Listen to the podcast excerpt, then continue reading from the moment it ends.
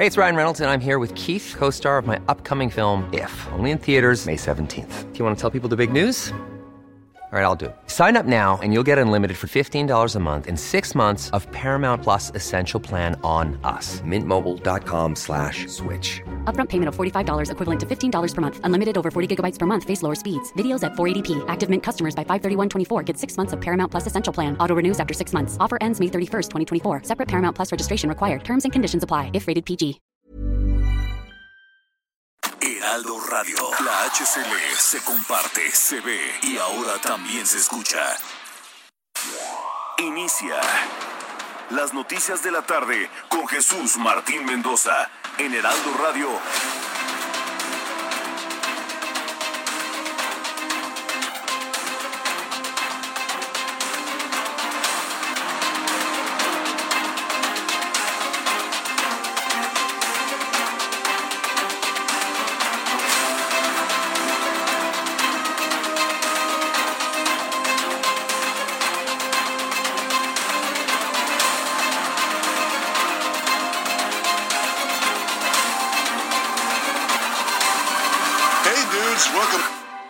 De la tarde en punto, hora del centro de la República Mexicana. Bienvenidos, muy buenas tardes. Iniciamos nuestro programa de noticias correspondiente a este 29 de marzo del año 2021.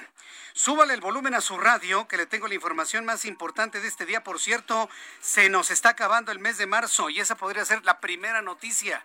Prácticamente hemos terminado con el mes de marzo y con ello el primer trimestre del año 2021, o lo que es lo mismo, la primera cuarta parte del año 2021. Así que, bueno, pues le invito a que le suba el volumen a su radio y escuche la información más importante hasta este momento. El secretario de Seguridad Pública de Quintana Roo, Lucio Hernández Gutiérrez, anunció el cese de Nes Nesger Vicencio Méndez como director de la Policía de Tulum. Esto tras el asesinato de la salvadoreña Victoria Esperanza Salazar Arriaza, por lo que el comandante Carlos Lázaro Carabeo Velázquez quedará de manera interina frente a la corporación. Nada más lo despidieron, deberían de detenerlo para conocer su responsabilidad completa en este homicidio que, bueno, pues ha bañado a las redes sociales y que también me lo han dicho, ¿eh? También me lo ha dicho, ay, Jesús Martínez es una cortina de humo para no hablar de las cosas verdaderamente urgentes. Mire, no es una cortina de humo porque un asesinato a, manos de una corporación policíaca es una noticia verdaderamente lamentable, es terrible. Es el caso de George Floyd reproducido en México, ni más ni menos. Vamos a escuchar lo que dijo Lucio, Cés- Lucio, eh, Lucio Hernández. A partir de hoy, el comandante Nesger Ignacio Vicencio Méndez dejará el cargo que venía desempeñando frente a la policía de Tulum. Derivado de lo anterior, la seguridad del municipio de Tulum seguirá garantizada y se continuará trabajando de manera coordinada con la Secretaría de Seguridad Pública de Quintana Roo, proponiendo al comandante Carlos Lázaro Carabeo Vázquez efecto de que el cabildo determine lo conducente. Bueno, pues así se anunció, así se anunció el cambio de la corporación policíaca allá en Quintana Roo. Pues la verdad eso no soluciona absolutamente nada. Lo que se necesita es investigar con todo detalle los hechos que, por cierto, en ese video impresionante se observa cómo la gorda, obesa policía, porque debo decirle que muchos policías están gordos y obesos, la obesa policía de Tulum le pone la rodilla en el cuello y, en el video está el momento en el que la mujer muere, en el momento que grita. En ese momento le fractura la- las vértebras cervicales y en ese momento muere. Es, dramático, es impresionante el, video que está dando la vuelta, pues lamentablemente, vergonzosamente a todo el mundo. También le informo que Nayib Bukele, quien es el presidente de El Salvador, aseguró que el caso de Victoria Salazar, la salvadoreña asesinada por policías mexicanos, es mucho peor de lo que se tenía pensado e insistió en que su país dará seguimiento al caso hasta que haya justicia. En Twitter el mandatario agregó que el caso de Victoria hay más agresores, así como víctimas, pero que no todos son culpables y están arrestados por ahora. Es un tema que ya nos mete en un problema internacional con El Salvador. Miren nada más que ese es el tamaño del país que tenemos actualmente. Problemas con El Salvador. No es algo menor, pero no deberíamos estar en este problema. Se lo digo con toda franqueza. Mientras tanto, el presidente nacional del Movimiento de Regeneración Nacional, Mario Delgado, se sumó a los ataques contra el Instituto Nacional Electoral y aseguró que el órgano electoral está regresando al pasado al tomar partido por bajar a la mala a varios de sus candidatos y acusó a algunos de sus consejeros de estar obedeciendo a la mafia de la corrupción. Esta es la voz de Mario Delgado que no ha entendido que ellos ya son partido en el poder y que López Obrador es el presidente que ellos mismos emanaron. Ahora resulta que hay grupos que tienen más poder que ellos. Escuche usted a Mario Delgado. Hoy vemos la tentación de la regresión democrática, como algunos consejeros electorales han decidido tomar partido, cómo están obedeciendo a la mafia de la corrupción. Vemos eh, con preocupación cómo la autoridad electoral está repitiendo uno de los capítulos más vergonzosos en la historia de la democracia mexicana. Bueno, lo que tiene que hacer Mario Delgado para sobrevivir como líder del partido mientras le pavimenta el camino a Marcelo Ebrard. Lo que tiene que hacer, digo, está bien, digo, finalmente es su chamba y a mí en lo personal me queda clarísimo. Pero miren nada más las cosas que tiene que hacer Mario Delgado para que no se les arranque el señor que vive en Tlalpan, no vive en el Palacio Nacional, para que no se les arranque el señor que vive en Tlalpan. Mientras tanto, el Consejo General del Instituto Electoral y de Participación Ciudadana de Guerrero decidió por unanimidad ya, aquí ya es un asunto de Guerrero, ¿eh? El Consejo General del Instituto Electoral y de Participación Ciudadana de Guerrero decidió por unanimidad retirar el registro de Félix Salgado Macedonio, el que está acusado por violación, dicho sea de paso, amigo y compadre de Andrés Manuel López Obrador. Le quitaron el registro como candidato de Morena a la gubernatura de la entidad al confirmar la resolución emitida por el INE de que no presentó su informe de gastos de precampaña. Eso es quitar un candidato a la mala, cuando violenta la ley. Fíjese nada más qué antecedente tan grave está dejando Morena ¿eh? como partido político. Que se atreva a decir ante la opinión pública que quitar un candidato a la mala, como dice Mario Delgado, es, eh, por no haber cumplido con la ley. No, no, no, señores, vamos a defender la ley, nos guste o no nos guste. Tenemos que ser un país de leyes y de instituciones, no de ocurrencias, de berrinches y de obsesiones, de ninguna manera. El presidente del Instituto Electoral y de Participación Ciudadana de Guerrero, Nazarín Vargas Armenta, dijo lo siguiente. El proyecto de acuerdo que está eh, poniéndose a consideración del Consejo General, desde luego que deriva de una resolución que emite el Consejo General del INE y que en este caso nosotros tenemos que atender. Ya no es nada más el INE, ya es el Instituto Electoral de Guerrero. También el Instituto Electoral de Guerrero. ¿Qué significa esto? Que si va Félix Salgado Macedonio y el señor Morón al Tribunal Electoral del Poder Judicial de la Federación, que están en su derecho, que están totalmente en su derecho, pues posiblemente la resolución sea la confirmación del retiro de la candidatura. Hasta en tanto no informen cuánto dinero se gastaron durante la precampaña, ni más ni menos. No se le está hablando que si está feo, que si está gordo, que si es violador, nada de eso. Se le retira la candidatura porque Félix Salgado Macedonio, que se escuche claro y fuerte, no cumplió con la ley electoral que ellos mismos aprobaron cuando eran oposición. Así están las cosas y esa es la verdad, aunque les duela, señores de Morena. Esa es la verdad, aunque les duela. Y de acuerdo con cifras en este resumen de noticias, le informo que de acuerdo con cifras oficiales del gobierno federal, México sumaría más de 300 mil muertos por COVID-19. Esto luego de que las cifras actualizadas sobre el exceso de mortalidad publicadas por la Secretaría de Salud mostraron que hasta mediados de febrero se habían registrado 294 mil 287 muertes asociadas con la pandemia en los certificados de defunción, lo que significa que al menos un 60% de los muertos son un 60 más de los muertos que oficialmente informa la Secretaría de Salud.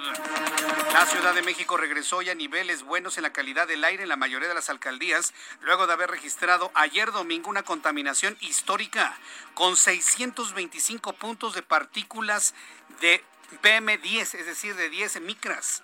Ayer la contaminación ambiental alcanzó 625 puntos de contaminación por partículas suspendidas PM10, casi seis veces el nivel de una contingencia ambiental. ¿Se decretó contingencia ambiental? No, no porque era un hecho atípico según esto. pero debió haberse decretado una contingencia ambiental por partículas suspendidas. Sepa usted que es más grave que usted se respire partículas suspendidas PM10, PM2.5 que respirar ozono, ¿eh? Es mucho más peligrosa la partícula suspendida y no se decretó contingencia. 625 puntos de partículas suspendidas. Para las personas que vieron la polvareda de ayer en la capital del país, bueno, sepa usted el dato y coméntelo por lo impresionante del dato. Este lunes el informe sobre los orígenes del COVID-19 elaborados por expertos de la OMS y chinos descartó que la pandemia tenga un origen de laboratorio. Hoy la OMS y China dicen que no, que el origen de esta pandemia no es un virus así fabricado tipo Frankenstein en un laboratorio y que se les escapó. Dicen que no.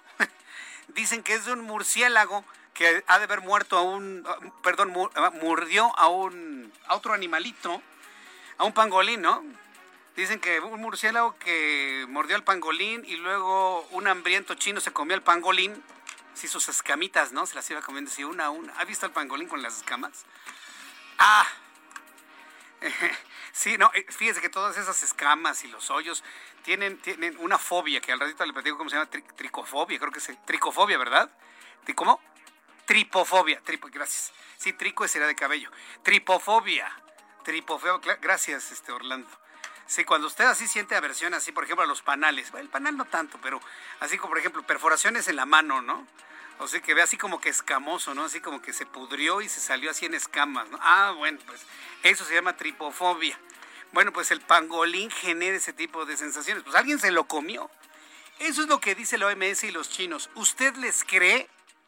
Yo tampoco.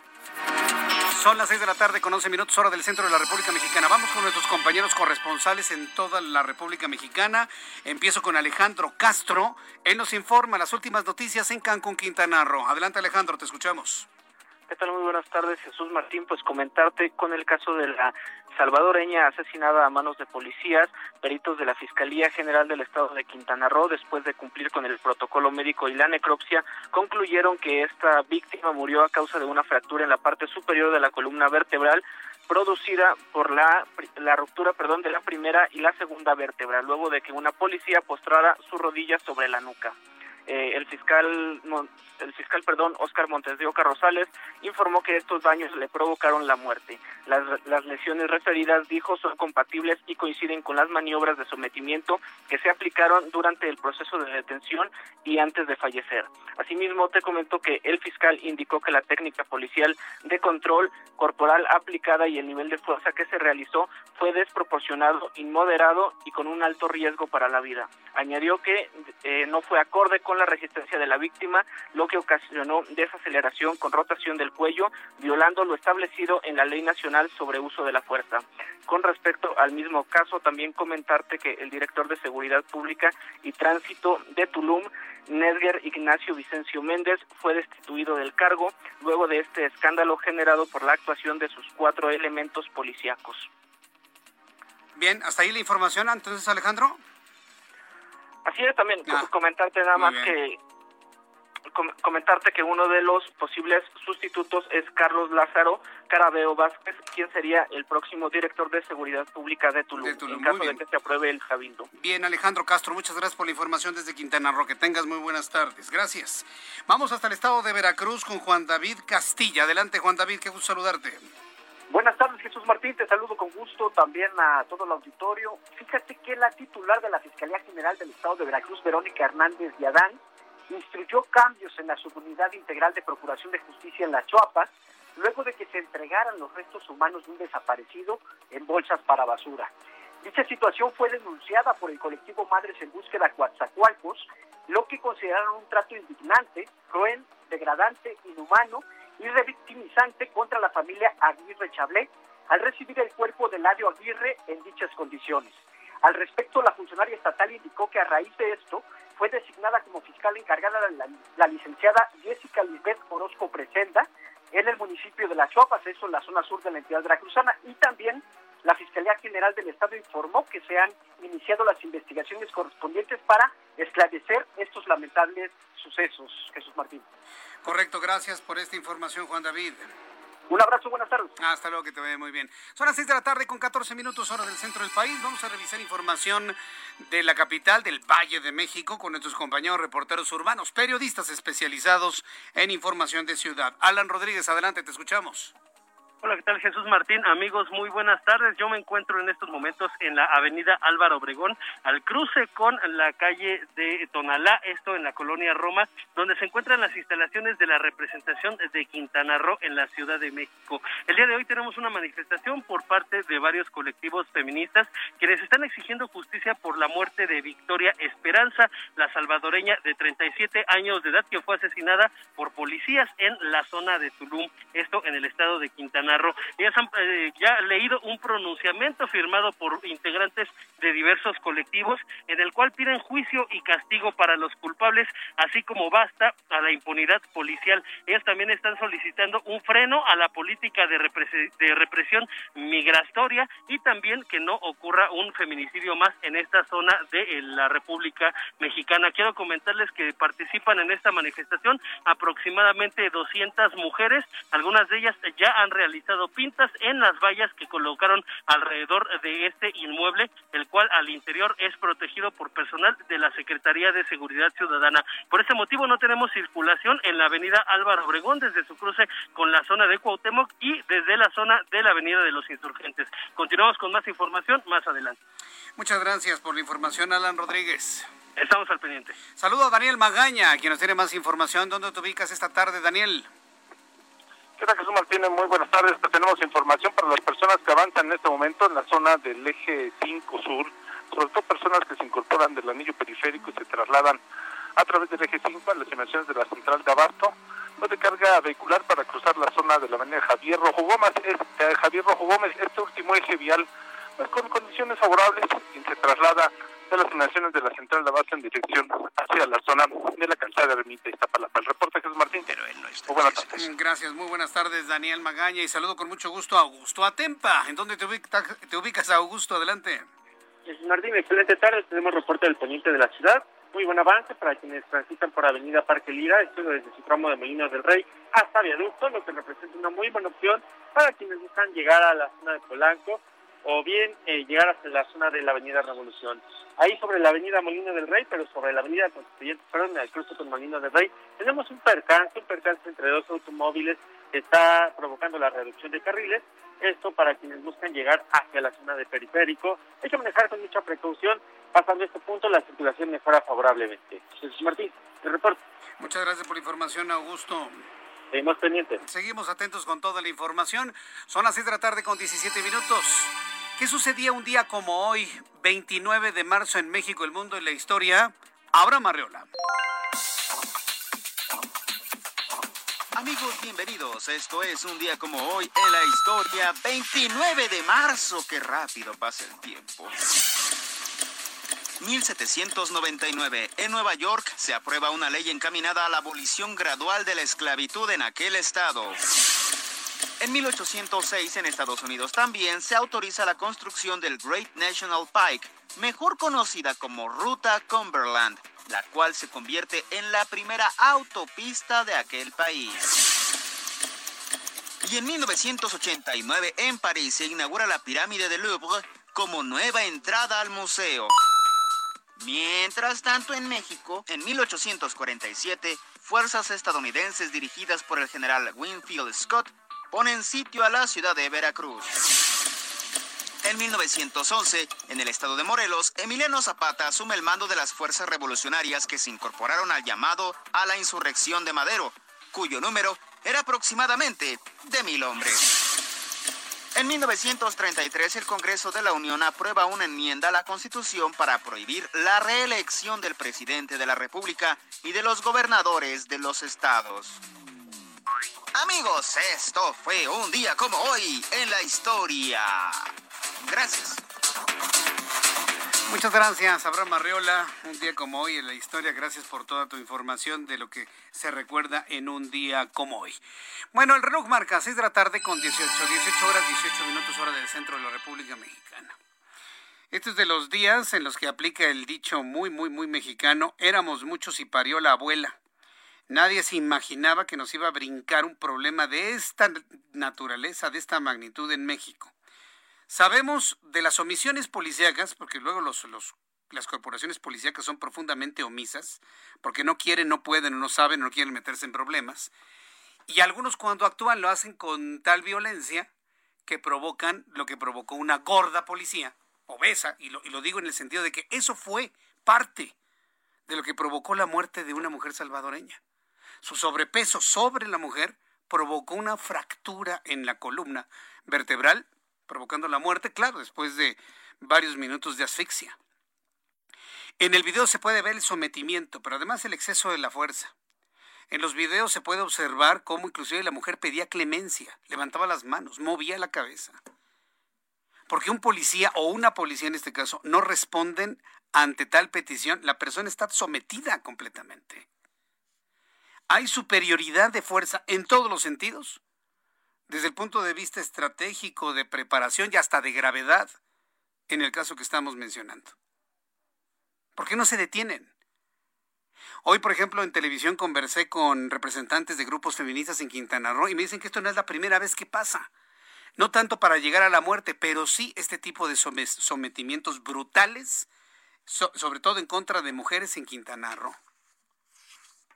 ¿Y sabe qué es lo peor de todo, lo más lamentable de todo este asunto? Estamos ante una acción policíaca completamente desproporcionada. Bueno, el asunto se va a politizar al grado de que van a decir al ratito que el PAN y el PRD mataron a la salvadoreña. ¿Por qué? Porque Carlos Joaquín es emanado de estos partidos políticos en alianza. Por ahí va el asunto, ¿eh? Lamentablemente por ahí va el asunto, ya sabe, los hambreados del poder van a hacer ese tipo de cosas. Y se nos va a olvidar la exigencia, la justicia en favor de la familia de esta mujer que tenía cinco años de vivir en México. ¿Cómo se llamaba? Bueno, Victoria Esperanza Salazar Arraiza, Arraiza. Originaria del Salvador, recibió el 6 de marzo de 2018 su reconocimiento como refugiada en México por el Instituto Nacional de Migración, que le expidió el documento por razones de carácter humanitario. Victoria era residente permanente en el país y murió el viernes pasado a manos de la policía de Tulum en Quintana Roo, cuando la sometieron por presuntamente estar, presuntamente estar intoxicada y alterar el orden público. ¿Intoxicada con qué? Se dijo en un principio que estaba intoxicada con alcohol. O sea, que estaba alcoholizada, pues. Sin embargo, hasta este momento no se ha podido evidenciar cuál era la sustancia tóxica que tenía, si es que la tenía. Porque aparte de la familia dicen que no, para nada. Victoria Salazar era una refugiada porque a saber de la Agencia de la ONU para los Refugiados, ACNUR, y la Ley sobre Refugiados, Protección Complementaria y Asilo Político de México, tuvo que salir del Salvador, ya sea por causa de la guerra, la violencia, la persecución, y solicitó protección del Estado mexicano. Imagínense, se va porque no se quería morir en El Salvador, llega a México y cinco años después la mata un policía. Una, una mujer policía. Yo quisiera pensar, ¿qué, estaría pasando en México? A ver, hagamos un esfuerzo. ¿Qué estaría pasando en México si el, el elemento policíaco que mata a esta mujer hubiese sido un hombre? No, tendríamos incendiado Paseo de la Reforma. Tendríamos incendiados hoteles en Cancún y en Tulum. o no? Sí hay protestas de grupos feministas en este momento. De hecho, a las 5 de la tarde empezaron varios bloqueos tanto en Quintana Roo, en, Tulum, en Cancún, en algunos puntos de Quintana Roo y también en la capital de la República, asuntos que vamos a revisar un poco más adelante. Pero yo estaba pensando y analizando, ¿qué tal si el asesino hubiese sido un policía varón, un hombre? No, no, no me quiero. Estaría incendiado nuestro país. pero se la afirmo, se la afirmo. En este caso fue una mujer, que por cierto están buscando. Ya destituyeron al jefe de la mujer, pero hasta el, hasta el momento la que ejerció la presión provocando la muerte a la salvadoreña, no sabemos absolutamente nada de ella. En unos instantes vamos a seguir con información desde Cancún, Quintana Roo. Por lo pronto, el presidente de este país hoy en la mañana se pronunció sobre el asesinato de Victoria Salazar a manos de los policías de Tulum y Quintana Roo. Y aseguró que se trata de un caso muy doloroso por lo que se va a castigar a los responsables, quienes dijo ya están en proceso de ser enjuiciados. Esto fue lo que dijo el presidente de México. Van a eh, ser castigados los responsables de este crimen brutal vergonzoso y doloroso, desde luego. brutal, vergonzoso y doloroso. No hay duda. Eh, fue brutal, vergonzoso, sobre todo por la imagen que se da al mundo, y doloroso para la familia y para quienes conocieron a esta mujer, claro. En la misma situación están los familiares de las cinco víctimas de violación del señor Félix Salgado Macedonio. Pero de ahí no, no hubo ese tipo de condenas. Para que vea que lo que no es parejo. Bueno, son las seis de la tarde con 24 minutos. Para redondear esta información, bueno, pues el propio presidente ha dado instrucciones para que se investigue completamente a fondo. Después de los anuncios le tengo la reacción del Salvador. Hay reacciones por parte del presidente del Salvador, Nayib Bukele, que debo decirle, el gobierno de Salvador ha sido beneficiario de programas económicos de sustento para desincentivar el flujo migratorio desde El Salvador hacia los Estados Unidos pasando por México. Regreso después con estos anuncios, después de los anuncios con esta información y le invito para que me escriba a través de mi cuenta de Twitter, arroba Jesús Martín. Escuchas a Jesús Martín Mendoza con las noticias de la tarde por Heraldo Radio, una estación de Heraldo Media Group. Heraldo Radio, la HCL se comparte, se ve y ahora también se escucha.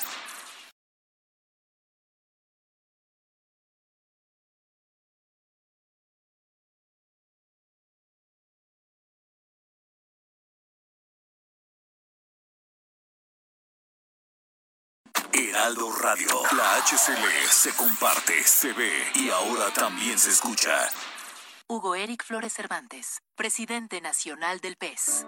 En el PES somos una familia conformada por mexicanas y mexicanos como tú. Una familia con valores, en donde todas y todos trabajamos por un mismo fin. Un México seguro, un México en paz, un México lleno de vida las puertas de esta casa están y estarán siempre abiertas para todas y para todos. Y en nuestra casa, que es México, cabemos todos. PES, la casa de todos. Con Morena, las grandes decisiones del país las toma la gente. El pueblo guía nuestro proyecto de transformación. Hoy su voz suena más fuerte que nunca. El pueblo participa en la construcción del destino de México. Este movimiento es suyo. El pueblo elige a sus representantes y el destino de los proyectos y recursos de la nación que son suyos también. Nosotros respetamos la voluntad popular. Con Morena, el pueblo manda. Morena, la esperanza de México. Heraldo Radio. Escucha las noticias de la tarde con Jesús Martín Mendoza. Regresamos.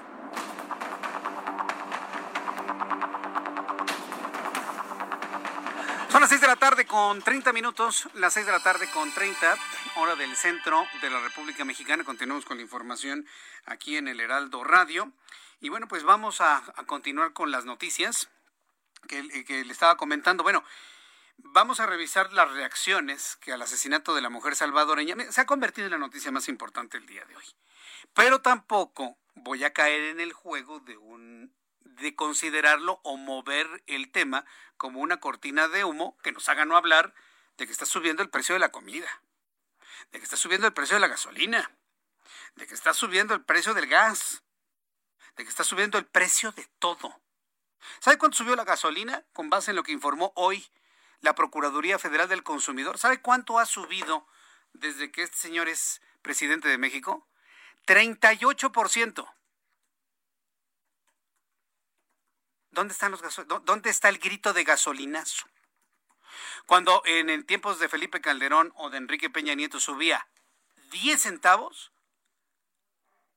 gasolinazo, gasolinazo, gasolinazo, gasolinazo. Aquí ha subido pesos completos, 34%. Y yo no veo, yo no veo las grandes movilizaciones gritando gasolinazo, eh, eh, bloqueando paso de la reforma. También lo vemos no nos vamos a ir con una sola nota para cubrir estas realidades que yo le estoy comentando. Solamente decirle que este asunto, este asunto de la muerte de una, salvadoreña en México a manos, o mejor dicho, en las rodillas de una mujer policía, pues ya nos tiene completamente en la boca, por lo menos de Centroamérica. El secretario de Relaciones Exteriores, Marcelo Ebrard, dio a conocer que el gobierno de México y su similar de El Salvador están en comunicación por el asesinato de la ciudadana salvadoreña Victoria Salazar en Tulum y reiteró que no habrá impunidad en este caso, dijo Marcelo Ebrard, hoy enfundado como qué? Pues como vicepresidente, ¿no? Es la voz de Marcelo Ebrard. Estamos en comunicación con el gobierno de El Salvador. Desde luego esto ha causado indignación para todos los que hemos tenido conocimiento de los hechos. Y el gobierno de México manifestó por diversas vías, la ministra de Gobernación, para empezar, la postura del gobierno mexicano que hoy da a conocer el presidente. La indignación la encabeza el presidente de México. El presidente de El Salvador así lo ha entendido, tienen la información de lo que se va a hacer, no va a haber impunidad, se va a actuar de inmediato, es indignante y es inaceptable. Es indignante, es inaceptable. Tiene razón Marcelo Ebrard. No, no, no, no, no puede ser que con tantos problemas que tenemos en, no puede ser que con tantos problemas que tenemos en el país surjan estas cosas. Te voy a pedir un gran favor, Orlando. ¿Me puedes poner nuevamente lo que dijo Marcelo Ebrard Casau? Vamos a escuchar lo que dijo nuevamente Marcelo Ebrard, secretario de Relaciones Exteriores. Hoy no es secretario de Salud, hoy como que es una especie de vicepresidente de México. Estamos en comunicación con el gobierno de El Salvador. Desde luego esto ha causado indignación para todos los que hemos tenido conocimiento de los hechos. Y el gobierno de México manifestó por diversas vías, la ministra de Gobernación, para empezar, la postura del gobierno mexicano que hoy da a conocer el presidente, la indignación la encabeza el presidente de México. El presidente de El Salvador así lo ha entendido, tienen la información de lo que se va a hacer, no va a haber impunidad, se va a actuar de inmediato, es indignante y es inaceptable. Es inaceptable y, ojalá este dicho de Marcelo Ebrard en su papel de secretario de Relaciones Exteriores permee a todas las corporaciones policíacas del país. Es inaceptable que alguien haga eso. O sea, estamos en los dos extremos. O la inacción, ausencia o inoperancia de la policía, o en un exceso que hasta provoca la muerte. Eso es el mejor indicativo de que está, está mal la conceptualización policíaca en nuestro país, lamentablemente. Pero bueno, vamos a estar muy atentos de todo lo que suceda. Lo ha estado manejando el secretario de Relaciones Exteriores bien. Nada más permítame una recomendación, secretario. Tiene usted un problema de alergias. Tiene usted que atenderse con un alergólogo. Es, es mejor para que usted pueda respirar mejor. Sí, se le nota, se le nota. Digo, es, es una recomendación que vaya con un alergólogo hay antihistamínicos muy, muy, muy eficientes para que usted pueda tener una respiración más eficiente y de esta manera escucharse mejor precisamente cuando lo convoque el presidente de la República en las matutinas. Es un consejo de cuates, ¿eh? de amigos. Bueno, son las 6 de la tarde con 35 minutos hora del centro de la República Mexicana. Este lunes, la Ciudad de México inició su séptima semana consecutiva en color naranja del semáforo epidemiológico por COVID-19, eh, lo que tiene la capital del país en 19 puntos del indicador del gobierno federal que podría colocarlo en semáforo amarillo al llegar a 15 puntos, lo que dependerá de los contagios, hospitalizaciones que se registren. Ese es el punto más preocupante ahora. Estamos iniciando la Semana Santa. Ya empezaron las vacaciones desde el fin de semana pasado. Toda esta semana prácticamente es de vacaciones, tomando en cuenta los días santos y la siguiente semana como semana de Pascua. ¿Qué pasará? ¿Se va a reproducir la tercera ola como ya sucede en algunos países europeos? Para hablar de ello, salud y me da mucho gusto eh, hacerlo con el director del Gobierno Digital de la Agencia de Innovación Pública de la Ciudad de México, Eduardo Clark. Eduardo Clark, bienvenido al Heraldo Radio, bienvenido, muy buenas tardes. Hola, Jesús Martín, gracias por la invitación, un gusto acompañarnos. ¿Cómo está eso de los 15 puntos de 19 para pasar de semáforo naranja a semáforo amarillo? para que el público lo, lo, lo, podamos comprender con mayor claridad. Claro, la evaluación que hace la Secretaría de Salud Federal cada dos semanas para ubicar a los estados en los distintos colores del semáforo epidemiológico consta de 10 indicadores, donde cada indicador va de un riesgo máximo que suma cuatro puntos a un riesgo mínimo que suma cero puntos. En ese sentido, la Ciudad de México ahorita está prácticamente a la mitad con 19 puntos. Eso nos coloca en el semáforo amarillo, en el semáforo naranja, perdón. Para estar en naranja tenemos que estar entre 16 puntos y 31 puntos. Es decir, si bajamos de 15 puntos, nos cambian desde el semáforo federal a semáforo amarillo y ahí podríamos evaluar la posibilidad de hacer lo mismo aquí a nivel local. Por esa razón, estamos muy atentos nosotros a los cambios de indicadores porque para pasar a esos cuatro puntos menos tenemos que ver mejorías en algunos indicadores que miden tanto contagios como defunciones, como inclusive la tasa de positividad en la ciudad. Ahora, la tendencia tanto de contagios como de personas fallecidas y ocupación hospitalaria, positividad en las pruebas de COVID ha ido a la baja, claramente, por las razones que sean. Eh, sin embargo, después de la Semana Santa, ¿qué es lo que está visualizando el gobierno de la Ciudad de México? Y lo pregunto porque me consta que han sido ustedes muy claros, muy objetivos y muy independientes en su toma de decisiones. ¿Qué es lo que han estado ustedes observando para o, o observan sucederá en los próximos días? A nosotros nos preocupa la Semana Santa como nos preocupó la temporada navideña por una sencilla razón.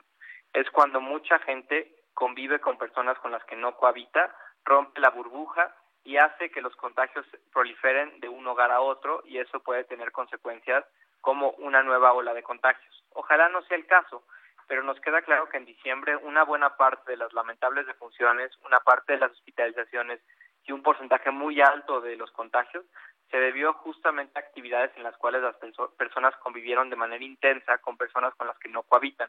Ese es el riesgo latente de la Semana Santa. Nosotros esperamos que la gente tome previsiones, que si sale de vacaciones, que no es la recomendación, pero que si sale, lo haga con la gente con la que vive, si está en actividades vacacionales, lo haga al aire libre, privilegiando espacios donde circule el aire, no, no evitando lugares cerrados de larga permanencia donde se quita uno el cubrebocas. Eso es lo que esperamos. Hoy es muy difícil proyectar qué podría pasar resultado de la Semana Santa. Lo que sí te puedo decir es que es un riesgo claro que tenemos que atender nosotros y por esa razón tenemos que ser más cautos en la toma de decisiones del color del semáforo. ¿Por qué? Porque cualquier contagio se refleja en datos e infecciones visibles en dos semanas. Por eso vamos a tener que ser muy cautos para esperar un par de semanas después de la Semana Santa antes de entender el verdadero impacto y eso claramente puede retrasar el mismo semáforo.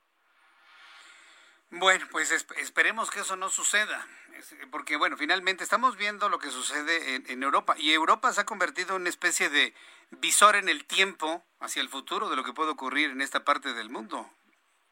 Es correcto, desafortunadamente México ha seguido muchas veces las olas que han ocurrido en otras partes del mundo, primero Europa, luego Estados Unidos, luego México. En nuestro caso, estas cuatro o cinco semanas que normalmente ocurren entre las olas europeas y lo que hemos visto en México son una oportunidad dorada en dos sentidos. La primera es para entender que el riesgo no ha desaparecido, que tenemos que aprender del resto del mundo y que somos responsables de nuestras propias decisiones si decidimos no seguir las, las medidas sanitarias. Y la otra es una oportunidad excelente para vacunar al máximo número de personas que podamos, en particular a los más vulnerables.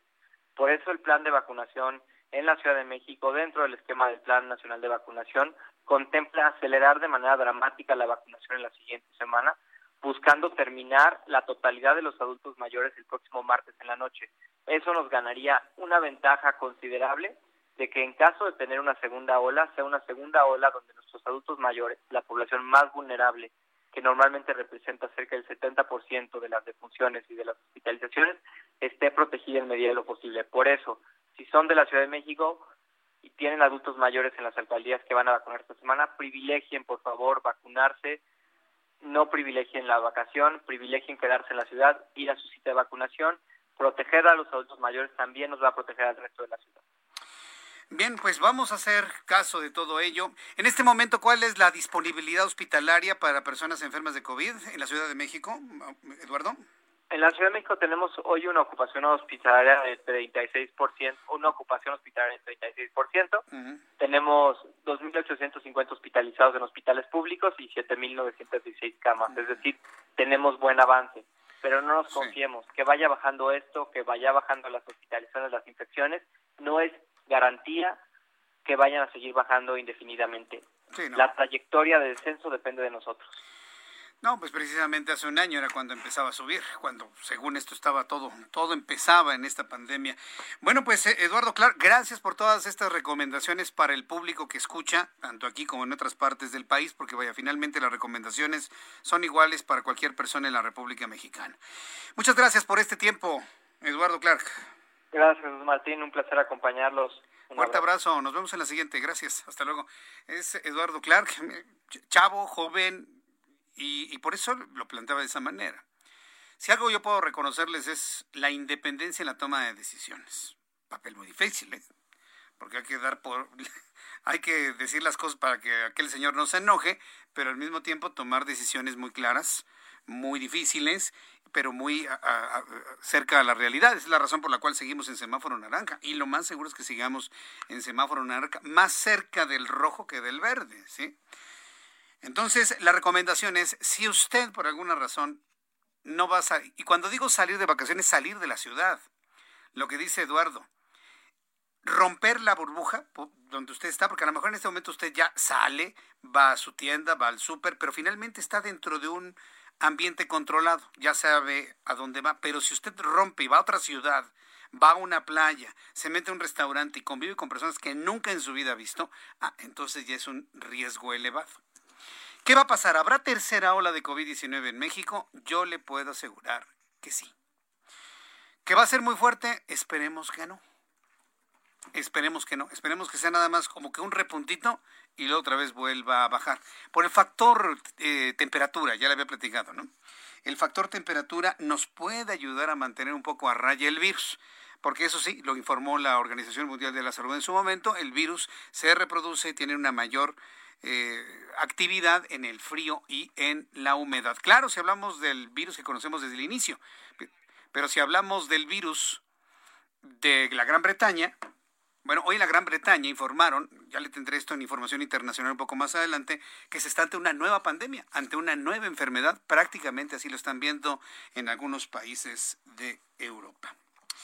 Cuando son ya las 6 de la tarde con 43 minutos hora del centro de la República Mexicana, Vamos a cambiar un poco de tema. Regresaré al asunto de COVID un poco más tarde con los números, la actualización que da a conocer la Secretaría de Salud.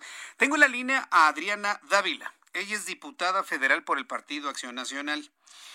Y la he invitado porque si hacemos un análisis, si usted en este momento nos ponemos a analizar, usted y yo, el padrón electoral y la lista nominal, pues nos vamos a dar cuenta que las mujeres son mayoría.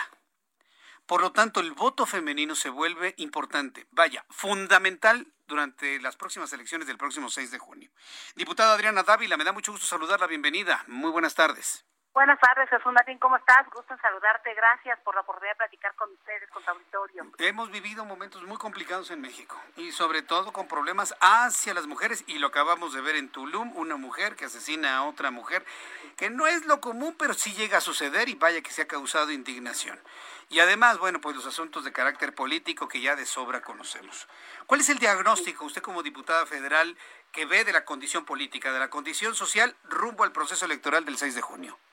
Bueno, que la crisis de, de división en este país ha normalizado tantas cosas, Martín, que nos hemos olvidado de que las personas que mueren, llámese una mujer, de estas 11 que mueren todos los días asesinada por su condición de género o eh, las niñas y niños con cáncer que no tienen eh, quimioterapias o medicamentos son como cosas normales, ¿no? O sea, había quien decía, eh, por ejemplo, cosas como, ah, son 350, 321 mil fallecidos por el COVID, pues son cifras, ¿no? No, no, no, son hogares, hogares de personas que están de luto, que están perdiendo un ser querido, madres que dejan de ver a sus hijos, abuelas que lloran la pérdida de sus hijas, eh, abuelos y, abuelas, madres y padres que las están buscando porque no saben dónde están niños, que viven en los y que no saben qué, cuál será su futuro. Es decir, tenemos un problema severo, pero además, ¿sabes qué?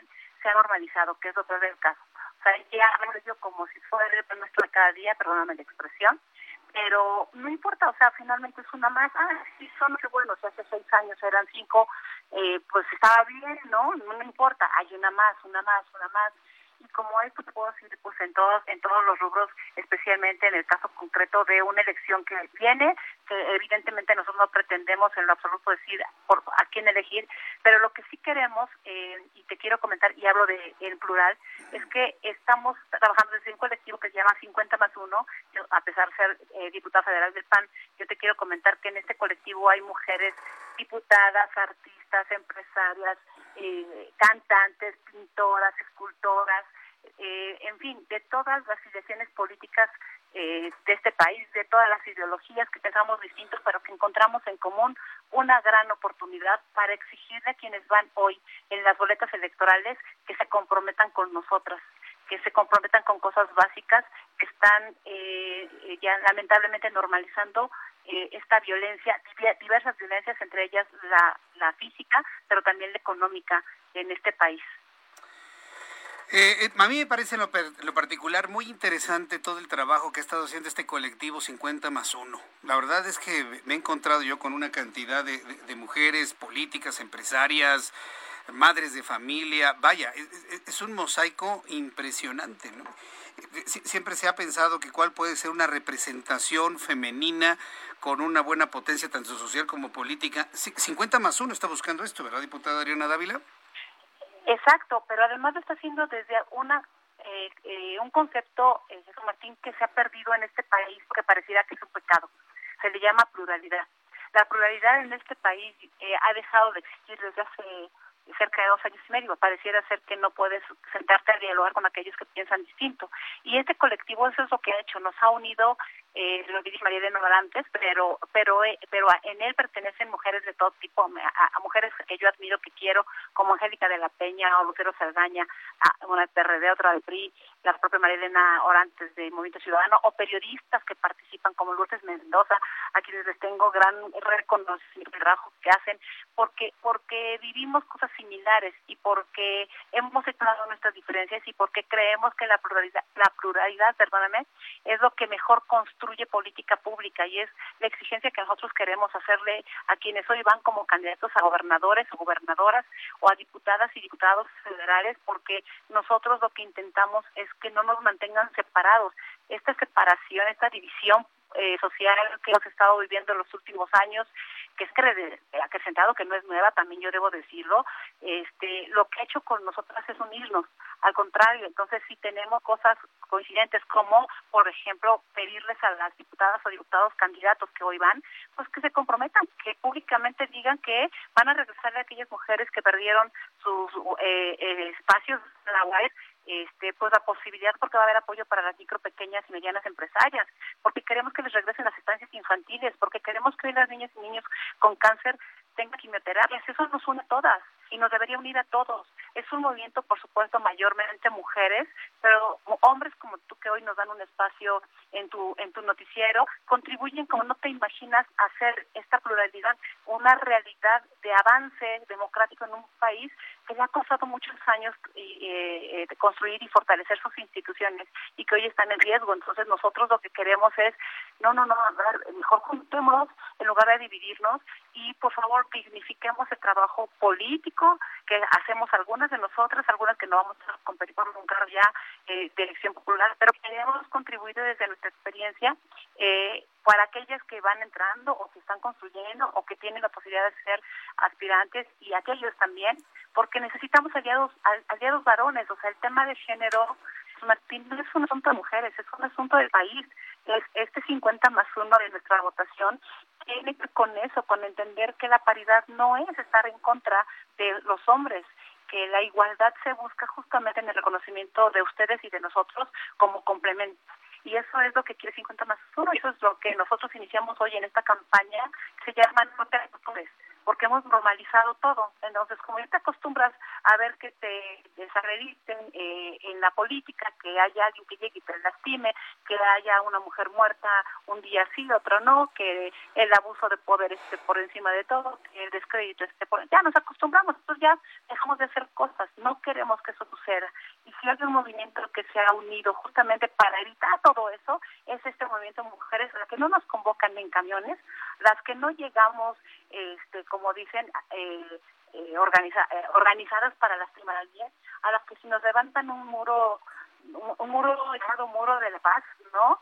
Lo que les decimos es, quieren que mexicanas al grito de guerra, pues nuestra guerra se hace a través de la propuesta de la política pública. Nosotros estamos en pie de lucha, estamos en, las mexicanas hoy en pie de lucha, lucha luchando, valga la redundancia, es Martín, por, por los derechos que hemos venido adquiriendo con ayuda de varones sería una injusticia decir que solo ha sido una lucha de mujeres. Pues a mí me ha dado mucho gusto, Adriana Dávila, tener esta conversación, esta entrevista, conocer de este colectivo, conocer de sus objetivos. Lo que me parece verdaderamente esperanzador es que hay mujeres de toda ideología política y que no las divide la ideología política, las une el llamado a, a generar mayores espacios de, de, trabajo, de acción, romper techos de cristal para todas las mujeres. La verdad, eso, eso me, me, da mucho gusto. Y bueno, no será la última vez que platiquemos. Yo espero que platiquemos en otras ocasiones también con Marilena Orantes, por cierto, un saludo para ella. Y estamos en comunicación para una oportunidad futura. Adriana. Sí, con todo gusto, por favor, invítenos a todas. Hay mujeres valiosísimas en todos los partidos políticos y hombres igual. ¿Eh? Y hombres igual. O sea, nosotros no estamos peleados con ustedes, Matías, al contrario, queremos no, yo sé que no. Eso de, de, la guerra entre hombres y mujeres, eso no existe, hombre. Simplemente tenemos que darnos respeto mutuo y ya con eso podemos vivir tan felices de aquí en adelante, ¿no crees? Somos complementarios, somos complementarios. Somos complementarios. Exactamente. Adriana Dávila, un fuerte abrazo. Gracias, diputada. Esta es su casa, que le vaya muy bien. regreso, gracias. Hasta, luego. Buenas tardes. Es Adriana Dávila, diputada federal del Partido Acción Nacional. El que tenga oídos que escuche. La mayoría de las mujeres que van a votar el 6 de junio, la mayoría de las personas que van a votar el 6 de junio son mujeres. Eso ya, después de todo lo que hemos visto desde el punto de vista político, ya nos puede dar una idea de lo que va a pasar el 6 de junio. Bien, son las 6 de la tarde con 53 minutos, hora del centro de la República Mexicana. Eh, muchas gracias a todas las personas por sus comentarios, gracias por sus puntos de vista. Eh, yo quiero decir a nuestros amigos que me están viendo a través de YouTube, en el canal de YouTube, que este canal de YouTube se ha abierto con la idea de que tengamos comunicación entre usted y yo. Lo que antiguamente hacía yo en Radio Red con una línea telefónica, ahora lo hacemos de manera digital a través de una de esta aplicación. ¿Por qué tengo que volver a recordar esto? Por favor, para que usted ignore a la gente que enviada por el señor o la señora que se están encargando de traer votos, ignórenlos. No se claven en discusiones eh, innecesarias. Simplemente ignórenlos y ya y ya, y, escuchen, hagan mis comentarios y tengamos una comunicación entre usted y yo. Si los ignoramos se van a cansar y se van a ir. Y ya. Entonces, sí, porque hay, hay, hay, muchas clonaciones de cuentas y demás. Y bueno, pues ahí está el, la situación. No les haga caso, hombre. Platiquemos usted y yo y a los otros, mire, hagámosles lo que más les duele, ignorarlos. ¿Usted por qué cree que no hablo de cierto personaje? porque le duele más que lo ignore a que estemos haciendo corajes aquí con él. Vamos a ignorarlos. Es lo que más les duele. Son las 6 de la tarde con 55 minutos. Voy a ir a los anuncios. Después de los mensajes, un resumen de noticias. Actualización de números de COVID-19. También vamos a tener toda la información con nuestros compañeros reporteros. Vamos a seguir con entrevistas aquí en el Heraldo Radio después de los anuncios y le invito para que me escriba a través de dos plataformas, Twitter, arroba Jesús Martín MX y a través de YouTube en el canal Jesús Martín MX. Escuchas a Jesús Martín Mendoza con las noticias de la tarde por Heraldo Radio, una estación de Heraldo Media Group. Heraldo Radio.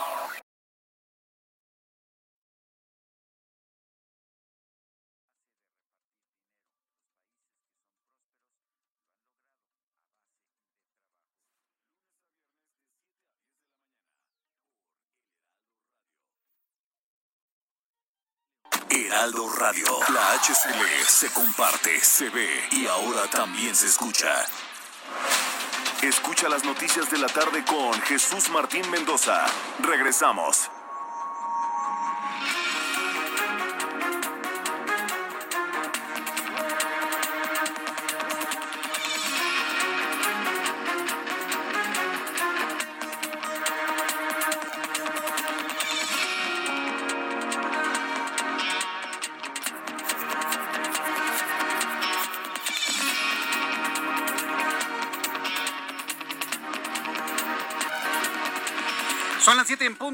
Del centro de la República Mexicana. Le presento un resumen con las noticias más importantes. En entrevista para el Heraldo Radio, hace unos minutos, el director del Gobierno Digital de la Agencia de Innovación Pública de la Ciudad de México, Eduardo Clark, explicó el procedimiento del Gobierno Federal para la asignación de colores del semáforo epidemiológico, lo que podría poner a la capital en amarillo durante las próximas semanas. Esto fue lo que reveló en nuestro programa de noticias. La evaluación que hace la Secretaría de Salud Federal cada dos semanas para ubicar a los estados en los distintos colores del semáforo epidemiológico consta de 10 indicadores, donde cada indicador va de un riesgo máximo que suma cuatro puntos a un riesgo mínimo que suma cero puntos. En ese sentido, la Ciudad de México ahorita está prácticamente a la mitad con 19 puntos. Eso nos coloca en el semáforo amarillo, en el semáforo naranja, perdón. Para estar en naranja tenemos que estar entre 16 puntos y 31 puntos. Es decir, si bajamos de 15 puntos, nos cambian desde el semáforo federal al semáforo amarillo y ahí podríamos evaluar la posibilidad de hacer lo mismo aquí a nivel local. También hubo oportunidad de platicar con la autoridad del gobierno de la Ciudad de México en voz de Eduardo Clark sobre la Semana Santa. Reconoció que existe la preocupación de que en este periodo de asueto se incrementen los casos, tal y como ocurrió durante las pasadas fiestas decembrinas, debido a la convivencia de personas con otras con las que no cohabitan. Esto fue lo que explicó Eduardo Clark. A nosotros nos preocupa la Semana Santa como nos preocupó la temporada navideña por una sencilla razón. Es cuando mucha gente convive con personas con las que no cohabita, rompe la burbuja y hace que los contagios proliferen de un hogar a otro y eso puede tener consecuencias como una nueva ola de contagios. Ojalá no sea el caso, pero nos queda claro que en diciembre una buena parte de las lamentables defunciones, una parte de las hospitalizaciones y un porcentaje muy alto de los contagios se debió justamente a actividades en las cuales las personas convivieron de manera intensa con personas con las que no cohabitan. Hace unos momentos la diputada federal del PAN, Adriana Dávila, habló para los micrófonos del Heraldo Radio y sobre la situación de las mujeres en México. Alertó que la violencia contra ellas se ha normalizado incluso en la vida política del país, lo que ha derivado también en una falta de pluralidad. Esta es la voz de la diputada Dávila. Tenemos un problema severo, pero además, ¿sabes qué? Se ha normalizado, que es lo peor del caso. O sea, ya yo como si fuera el nuestro de cada día, perdóname la expresión, pero no importa, o sea, finalmente es una. Ah, sí, son, que bueno, si hace seis años eran cinco, eh, pues estaba bien, ¿no? No me importa, hay una más, una más, una más. Y como esto te puedo decir, pues en todos, en todos los rubros, especialmente en el caso concreto de una elección que viene, que evidentemente nosotros no pretendemos en lo absoluto decir por a quién elegir. La pluralidad en este país eh, ha dejado de existir desde hace cerca de dos años y medio. Pareciera ser que no puedes sentarte a dialogar con aquellos que piensan distinto. En este resumen de noticias le informo que el recién reelecto presidente de la Canacintra, de la Cámara Nacional de la Industria de la Transformación, no Castellanos Pérez, señaló a través de su cuenta de Twitter que quienes desprecian a los árbitros en cualquier juego usualmente son los sucios y tramposos. Sí, entiendo lo de en fútbol. Quien desprecia a los árbitros son los sucios y los tramposos. Si lo vemos desde el punto de vista electoral, pues ya sabe quiénes son los sucios y los tramposos, ¿no?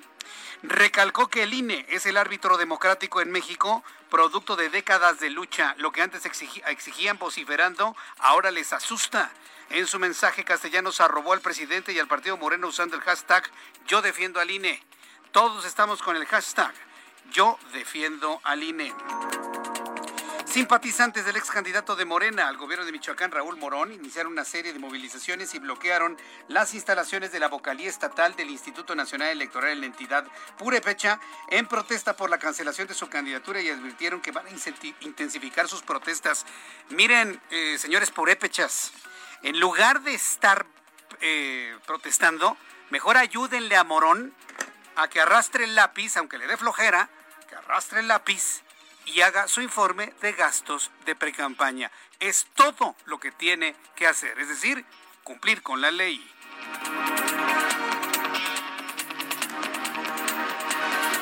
Le informo que el director general del Instituto de Seguridad y Servicios Sociales de los Trabajadores del Estado, el ISTE, Luis Antonio Ramírez, recibió por parte del gobernador de Oaxaca, Alejandro Murat, el Hospital General de la Mujer y el Niño Oaxaqueño como forma de pago del adeudo heredado que se tiene con la dependencia, el cual se convertirá en un centro médico nacional para beneficio de los derechohabientes. Mientras tanto, la Alianza Nacional de Pequeños Comerciantes alertó que las familias mexicanas pagarán 25.42% más por los alimentos que se consumen durante la temporada de cuaresma, lo que debilitará aún más el poder de compra de los consumidores y complicará la recuperación económica.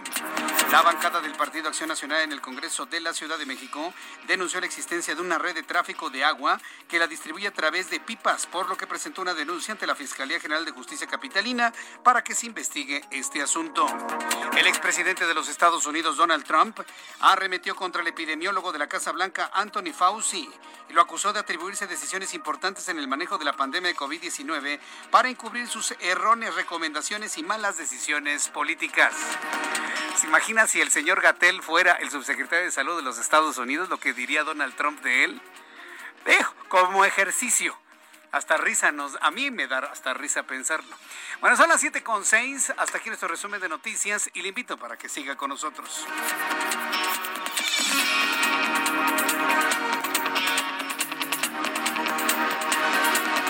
Las 7.06, las 7.06, 7.07 ya, nuestro reloj en este momento cambió. 7 de la noche con 7 minutos es la hora del centro de la República Mexicana. Por cierto, el próximo domingo eh, cambia, eh, cambiamos el horario, ¿eh? Ya empieza el horario de verano el próximo domingo. Va a coincidir el adelantar nuestro reloj una hora el próximo domingo, es decir, la noche del sábado usted se va a dormir y adelanta su reloj. Cuando de las 2 de la mañana serán las 3 de la madrugada.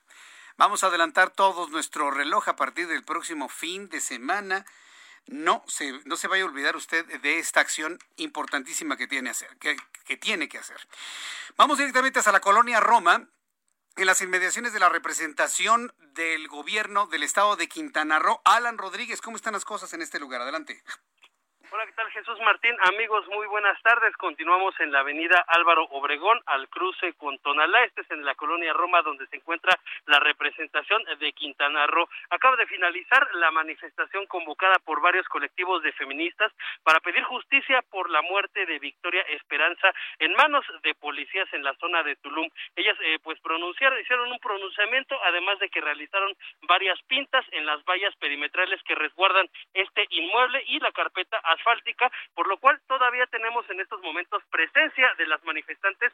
Sin embargo, ya ha finalizado el acto que vinieron a realizar. En estos momentos continúa cerrada la vialidad para quienes se dirigen hacia la zona de insurgentes o hacia la zona de la avenida Cuauhtémoc, por lo cual las alternativas son para dirigirse hacia la zona de insurgentes, avenida Tabasco, y hacia la zona de Cuauhtémoc, la, la calle de Chihuahua. Por lo pronto, Jesús Martín, es el reporte que tenemos en espera de que en los próximos minutos se libere la vialidad en esta zona. Correcto. ¿Cuál es la vialidad que está cerrada? Álvaro Obregón, desde la zona de insurgentes hasta la zona de Cuauhtémoc. Oh, pues todo Álvaro Obregón, todo absolutamente. Bueno, muchas gracias por la información, Alan. Continuamos al pendiente, buenas noches. Hasta luego, buenas noches. Como si bloquear calles solucionara las cosas. Como si cerrar una calle le devolviera la vida a alguien. Como si cerrar una calle les hiciera que les pagaran los sueldos que piden. Como si cerrar una calle convirtiera a los ricos en pobres y a los pobres en ricos. Como si cerrar una calle hiciera desaparecer todos los coches y todo el mundo anduviera en bicicletas. Es tan poco inteligente cerrar calles. No se resuelve nada, señores. Nada absolutamente. Nada se resuelve. Vamos con nuestro compañero Daniel Magaña. Vamos con Daniel Magaña. ¿Dónde te ubicas, Daniel? ¿Qué tal, Jesús Martín? Ahora tenemos información de la zona de la calzada de Ermita. Fíjate que aquí, bueno, pues continúan los problemas vehiculares debido pues a las obras, la reducción de carriles se está construyendo, bueno, pues el trolebús elevado en la zona pues de Ermita, poco adelante en la zona de Constitución de 1917 y pues prácticamente hasta la zona de Santa Cruz Mellehualco y esto de verdad genera bastantes complicaciones incluso las personas que pretenden incorporarse a través de la calle de Altamirano hacia la calzada Ermita, pues tienen que esperar tres o cuatro cambios de la luz de este semáforo, así que bueno, pues hay que tener un poco de pues de calma. Si usted avanza en la zona de Tlalpan, de la zona de la avenida Javier Rojo Gómez, bueno, pues sin duda continuar sobre el eje 6 para evitar estas complicaciones que le refiero, para pues también trasladarse hacia la zona de la colonia de Santa María Estahuacán, porque pues de verdad pues sí se complica el avance debido a estas obras a lo largo de la calzada Ermita de Iztapalapa. El reporte de Jesús Martín. Muy buenas noches. Muy buenas noches. Gracias, Daniel. Continuamos. Augusto Tempa, ¿en dónde te ubicas? Adelante, Augusto. Querido Jesús Martín, hicimos un recorrido sobre el circuito bicentenario, esto desde su tramo, casi con la incorporación de insurgentes hasta pues en la calzada de Tlalpan, todas aquellas personas que buscan utilizar esta importante avenida encontrarán bastante carga vehicular que va a vuelta de rueda sobre los carriles centrales, sobre todo en su cruce con División del Norte, en su cruce con Tlalpan. Adaptando este punto, la circulación mejora favorablemente con dirección hacia el oriente de la ciudad.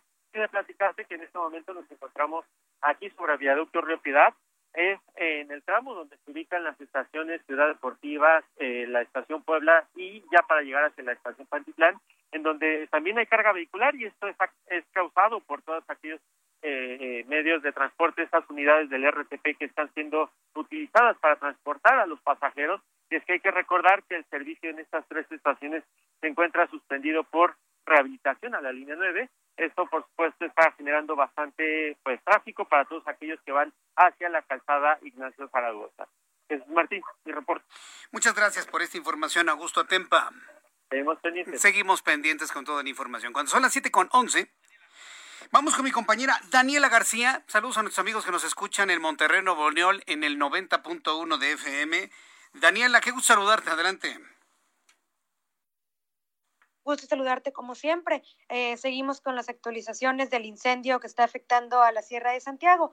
Hoy, pues con buenas noticias, se registra un control del 75% y se espera que este eh, control crezca en las próximas horas, de acuerdo a información de la autoridad estatal. El director de Protección Civil en Nuevo León, Miguel Perales, explicó que esto es derivado de las buenas condiciones climatológicas que se registraron aquí este fin de semana. Se logró avanzar con el control del fuego y ya se encuentran analizando para entregar la próxima semana un reporte de daños. En total, hay que recordar, se habrían afectado 8.500 hectáreas. Sin embargo, lo que dice la autoridad estatal actualmente es que esta afectación no sería total en estas hectáreas, sino que habría partes que realmente no sufrieron grandes daños y otras que serían pues muy pocos. Ante esto, como te comentaba, están preparando un reporte que se busca entregar a la Secretaría de Hacienda y Crédito Público, esperando poder recibir recursos por parte de la Federación para resarcir el daño principalmente en viviendas y habitantes de las comunidades por donde pasó el fuego. Se habla de unas 100 viviendas que resultaron afectadas por este incendio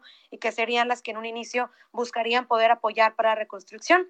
El gobierno del estado lo que estaría haciendo en una primera etapa sería apoyarlos directamente ellos, esperando que más adelante pudieran recibir el apoyo de la federación para poder recuperar esos recursos. Y bueno, pues esto ha ayudado mucho en el combate que se tiene aquí en la entidad, como te comentaba, el clima ha ocasionado pues que se pueda avanzar con el combate, que incluso este famoso avión que ha llegado al estado vecino de Coahuila para ayudar con el combate del fuego, el DC-10, pues ya no tendrá que ser utilizado en Nuevo León, al menos en la Sierra de Santiago, ya que se ha logrado un importante control. Sí se está utilizando, al menos ya en dos ocasiones, hoy por la tarde, en el municipio de Linares, donde también se registra un incendio forestal. Actualmente hay seis incendios activos en el estado, además de estos que te menciono en Santiago y en el municipio de Linares. Hay dos en Galeana, Trinidad y San Juan de Mimbres, en Dulces Nombres, en General Zaragoza y en Montemorelos. Correcto, bueno, pues eh, la verdad es que qué bueno que han empezado ya a controlar esto. dime una cosa, Daniela, ¿ha llovido en, en, Nuevo León durante los últimos días? Y normalmente para estas fechas que estamos hablando, inicio de la primavera, mar, finales de marzo, principios de abril, ¿llueve o no llueve en la entidad? O sea, te estoy preguntando si has notado algún cambio en el comportamiento del clima en la zona. El día de ayer eh, entró un frente frío aquí al estado de Nuevo León, un ligero frente frío, y eso ayudó a las condiciones climatológicas. Se registraron lluvias y afortunadamente se registraron principalmente en la zona de la Sierra de Santiago, donde se está llevando pues lo más fuerte de este incendio. Eso fue lo que ayudó bastante a que mejoraran eh, pues todo este combate. En la zona metropolitana se registró muy poca lluvia. Se espera que haya en estos próximos días más lluvia. Es una época en donde puede haber lluvia y puede no haber lluvia. Por lo general, los meses de febrero y marzo son meses de sequía en el estado y más adelante es cuando empieza la lluvia. Es una época normal donde falta agua, digamos, de cierta manera. Sin embargo, sabemos que se espera que pronto pueda volver a, llegar pues este, este líquido aquí al estado. Correcto, bueno, pues esperemos que llueva de manera copiosa ya en los próximos días. Se pronostica una fuerte lluvia para el sábado que entra. Veremos si efectivamente es lo suficiente ya como para calmar completamente ese fuego. Daniela, qué gusto saludarte. Siempre me da mucho gusto recibir tus informes aquí en el Heraldo Radio. Saludos. Igualmente, Jesús, estamos pendientes. Muy buenas tardes. Que te vaya muy bien. Hasta luego. Bueno, pues esto es eh, lo que sucede allá en Nuevo León. Norma Munive me está escribiendo y me dice que hoy es su cumpleaños y quiere que la felicite. Pues feliz cumpleaños. Pásala muy bien, Norma. Que te vaya muy, muy, muy bien. Siempre. Gracias por escribirnos. Eh, regresando a la información para nuestros amigos en Monterrey, eh, quiero decirles que está nublado en este momento según el informe meteorológico que tengo aquí en mis manos. Estará nublado también el día de mañana, con algo de sol al mediodía, temperatura de 33 grados, miércoles 31, 11. Fíjese que el jueves se va a derrumbar la temperatura 15 grados máxima, ¿eh? y el viernes también con lluvias jueves y viernes allá en Monterrey, para que usted lo tome en cuenta. Y bueno, el sábado se está pronosticando un aguacero en Monterrey y en, la zona norte del estado de Nuevo León. Bien, cuando son las 7.15, cuando son las 7.15, vamos con mi compañera Claudia Espinosa. Ella es nuestra corresponsal en el estado de Puebla. Adelante, Claudia. Hola Jesús Martín, te saludo con gusto y a todos los amigos del Heraldo Media Group. Pues fíjate que este día comenzó eh, la primera aplicación de la vacuna COVID-19 en la capital del estado. Es para la zona sur, justamente todas estas eh, colonias se tienen previstas aplicar 76.500 dosis del laboratorio Sinovac. Y bueno, la situación en un principio eh, pues se tornó ordenada ya que se hizo durante el fin de semana turnos electrónicos. Sin embargo, conforme avanzó el tiempo, los alrededores de Ciudad Universitaria, donde se instalaron estos tres módulos para la vacunación de adultos mayores de 60 años, pues los conglomerados de personas se hicieron presentes, se olvidó la sana distancia y en estos momentos la principal queja de estas personas es justamente que no se respetaron los turnos y que además pues muchos eh, viejitos que llegaron con la esperanza de ser vacunados sin tener estos registros por la dificultad del sistema durante el fin de semana, pues también incrementaron la posición de mayor número de personas en las zonas. En estos momentos todavía sigue la vacunación y es que inclusive eh, pues turnos del mediodía pasaron alrededor de las 3 de la tarde. Espera que mañana, que también habrá jornada de vacunación, pues esta situación se arregle, ya que así estarán hasta el próximo primero de abril en esta primera fase. Es la información desde Puebla. Gracias por la información, Claudia. Muy buenas tardes. Hasta luego, que te ve muy bien. Muy buenas tardes. Esto en Puebla. Ya revisamos también información de Monterrey, nuestros compañeros reporteros urbanos. ¿Qué ha sucedido en este arranque de semana, los últimos días hábiles del mes de marzo, en materia de economía y finanzas? Héctor Vieira. La Bolsa Mexicana de Valores inició la semana con una ganancia del 0.78% al avanzar este lunes 368.17 puntos, con lo que el índice de precios y cotizaciones, su principal indicador, se ubicó en 47.747.36 unidades. En el mercado cambiario, el peso se depreció 0.09% frente al dólar estadounidense, al cotizar en 20 pesos con 18 centavos a la compra y en 20 pesos con 62 centavos a la venta en ventanilla. El euro, por su parte, se cotizó en 24 pesos con 24 centavos a la compra y 24 pesos con 33 centavos a la venta. El Banco Mundial advirtió que a pesar de que la economía mexicana muestra signos de recuperación y podría crecer hasta 4.5% durante 2021, las reformas impulsadas por el gobierno federal, principalmente en el sector energético, amenazan la inversión privada.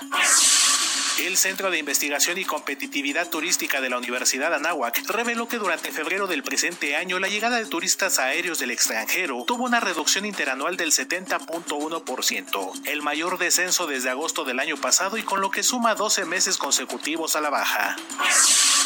Petróleos Mexicanos dio a conocer que durante febrero de este año tuvo una producción diaria de crudo de 1.669.000 barriles, lo que representa una caída del 3% con respecto al mismo mes de 2020, cuando promedió 1.729.000 barriles diarios.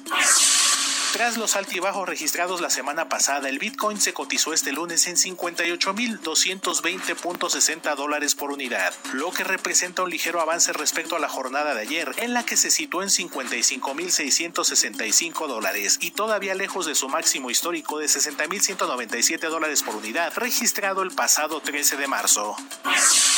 Informó para las noticias de la tarde Héctor Vieira. Muchas gracias, Héctor Vieira, por la información de, de Economía y Finanzas. Ya son las 7 con 19. Las 7 con 19. Por cierto, antes de, continuar con la información que le tengo preparada, eh, ya, ya, platicamos con Eduardo Clark, ya tuvimos oportunidad de platicar con Adriana Dávila, por cierto. Ahorita le platico unos asuntos que tienen que ver con igualdad de género. Antes de ir a esto, quiero comentar algunas denuncias que han estado llegando a mi cuenta de Twitter y que por lo tanto lo comentamos en Twitter durante el fin de semana. Este fin de semana ya fue mucho más evidente aquí en la capital del país. Súbale el volumen a su radio, sobre todo con lo que le tengo que decir. Eh, ya fue más evidente el rediseño, vamos a llamarlo así, el rediseño del espacio aéreo de aproximación al Aeropuerto Internacional de la Ciudad de México. Ya durante este fin de semana se, se vio mucho más evidente fue mucho, es mucho más evidente. ¿Cuál es el cambio? Prácticamente se ha abandonado la aproximación San Mateo en la Ciudad de México. Sí, sí la hay, pero la radial ya no es ni 160 ni 162, es 170. Los aviones hacen una aproximación por bosques de las lomas constituyentes y toda esta zona rumbo al, al Aeropuerto Internacional de la Ciudad de México, pasando otra vez sobre las lomas de Chapultepec. Pero se acaba de habilitar para los aviones que tienen acercamiento desde el sur sureste de la República Mexicana y desde el sur del continente americano. La, ruta de aproximación sur era una ruta de aproximación al aeropuerto totalmente en desuso. Y estaba en desuso para asuntos de seguridad. ¿Sabe por qué? Porque en el sur tenemos el macizo montañoso de la Jusco. Entonces hubo una mente brillante, y lo digo de manera sarcástica, que se les ocurrió, no, pues que aterricen por el sur.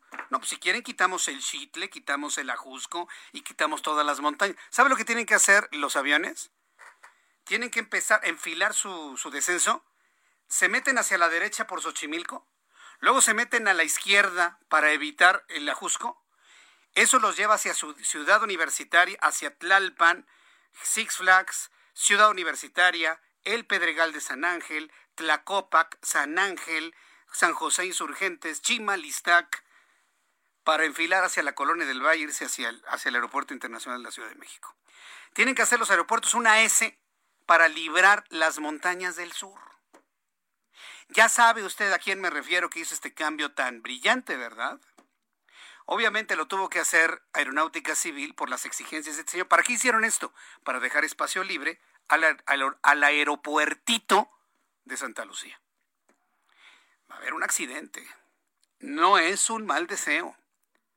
Pero si usted le suma que los aviones se aproximan por el sur, librando las montañas, causando ruido en colonias donde no había aviones, que ese es otro asunto, los vecinos de Pedregal, de San Ángel, de Coyoacán, la UNAM misma, que está viendo pasar aviones sobre este patrimonio de la humanidad, están furiosos. Todo por un capricho de un presidente que no entiende razones. Está la aproximación de los aviones desde el sur hacia el Aeropuerto Internacional de la Ciudad de México y el despegue es por la parte de atrás, haciendo un giro hacia el sur. Es decir, se cruzan los aviones, unos a más altura, otros a menor altura, pero se cruzan sobre zona habitada, sobre la Ciudad de México, sobre el sur concretamente. Es inaudito. Y bueno, pues lo comentamos en Twitter, los vecinos están, los vecinos están verdaderamente enojados, los del sur de la Ciudad de México, pero más allá del enojo de los vecinos de, Pedregal, el problema es la inseguridad que representa la aproximación por el sur. ¿Por qué? Porque tenemos montañas. Se ve que tienen aficiones, ¿no? Ponen un aeropuerto internacional con las montañas que están ahí en Zumpango, en el norte del, Valle de México. Y ahora la aproximación al aeropuerto de la Ciudad de México se tiene que hacer dándole la vuelta a la Josco, haciendo una S, llevándolos a Xochimilco, luego hacia la izquierda, hacia Tlalpan, y luego otra vez hacia la derecha, sobrevolando Ciudad Universitaria, Pedregal y todas estas zonas? ¿Están contentos los o, de plano tienen tanto miedo en Aeronáutica Civil y en la Secretaría de Comunicaciones y Transportes para no advertir el peligro en la que están metiendo a pilotos y a miles de personas que llegan por el sur, se aproximan por el sur? Que conste que lo estamos diciendo a tiempo, ¿eh? y estoy buscando a las autoridades de aeronáutica civil y de la Secretaría de Comunicaciones y Transportes para que respondan sobre esto. Es peligrosísimo lo que acaban de hacer. Todo por el capricho de Andrés Manuel López Obrador de tener su aeropuerto eh, para, para aterrizajes sin la interferencia de San Mateo.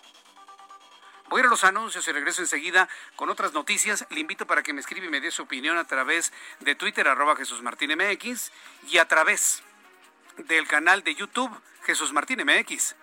Escuchas a Jesús Martín Mendoza con las noticias de la tarde por Heraldo Radio, una estación de Heraldo Media Group. Heraldo Radio.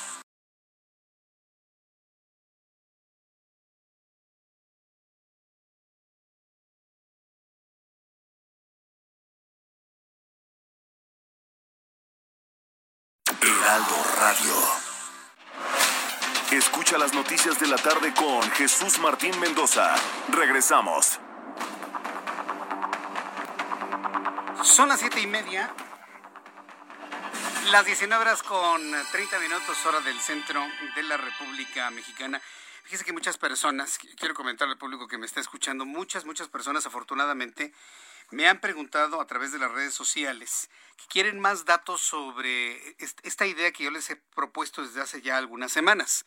Hemos eh, propuesto que a falta de la eficiencia en el proceso educativo en nuestro país, en el momento en que hay más tiempo, sobre todo para eh, los estudiantes y personas que, cuyas carreras o cuyos planes de estudio están reducidos por la cuestión de la pandemia y lo hacen en línea y que les sobra tiempo para poder dedicarse de estudio, pues aprovechen para estudiar inglés. Varias personas les ha gustado el sistema, les ha gustado la idea. Y como varias personas lo han, me lo han pedido y me han preguntado, y ahí le estoy pasando los datos y demás, el teléfono, lo que voy a hacer es invitar de manera regular a nuestro querido amigo Carlos Guillén, director nacional México de COE, eh, este sistema muy novedoso de inglés que se puede tomar a través de línea y que él nos va a platicar en qué consiste. Pues mi querido Guillermo, Carlos, Carlos Guillén, perdón, Carlos Guillén, bienvenido, me da mucho gusto saludarte, bienvenido. Claro que sí, igualmente es un gusto eh, estar aquí contigo en tu programa. Varias personas han mostrado muy interesadas en ello. ¿En dónde consideras que tiene éxito esta forma de, de, enseñar inglés? ¿En, dónde radica el que a la gente le guste? Claro que sí. Primero, COE es hablar inglés. Llevamos ya 32 años en México capacitando ejecutivos, profesionistas y empresarios. Tenemos la fórmula perfecta de aprender inglés, Jesús Martín. Ahí radica la diferencia con cualquier sistema tradicional de inglés. Un sistema de inglés tradicional te va a enseñar a estudiar inglés. Un método te va a enseñar a hablar el inglés, aprenderlo y aparte estudiarlo, obviamente. ¿sí? Entonces, ahí radica la diferencia, que no somos un sistema tradicional, somos un método diferente, no tradicional. Utilizamos, como te decía, la fórmula perfecta para aprender este idioma con base a técnicas de aprendizaje. ¿Sí? Son técnicas diferentes que van a agilizar la mente, que van a tratar de hacer que la persona en su estilo de aprendizaje, si eres visual, auditivo, kinestésico, pues tengas un resultado inmediato que semana con semana te motives y que aprendas el inglés de una manera natural. Primero hablar, después leer y escribir y hasta el último la gramática. La gramática siempre va a ser necesaria, ¿no? En algún momento del aprendizaje. Totalmente de acuerdo. Es una gramática clásica, una gramática que es necesaria, pero hasta el final. Muchas escuelas tradicionales la quieren enseñar y luego te revuelven con la lista de verbos, el verbo to be, y ahora quieres que hables. No, no, no, es totalmente diferente, ¿no? Es decir, aquí primero nos acostumbramos que al sonido, a cómo suena el inglés. Exactamente, es el poder escuchar, el poder educar el oído de una manera fácil, práctica, divertida. Ahí es donde entra la didáctica, que es parte del método, técnicas de asociación de imágenes y colores, que eso es importante, la alta fijación repetitiva, como aprendimos a hablar tú y yo el español, ¿sí? Un niño visualiza, escucha y repite. Entonces tenemos varias técnicas que aceleran el proceso de 6 a 10 veces más rápido que un sistema tradicional. Eso suena muy atractivo, sobre todo porque ahora nos hablabas que es diferente.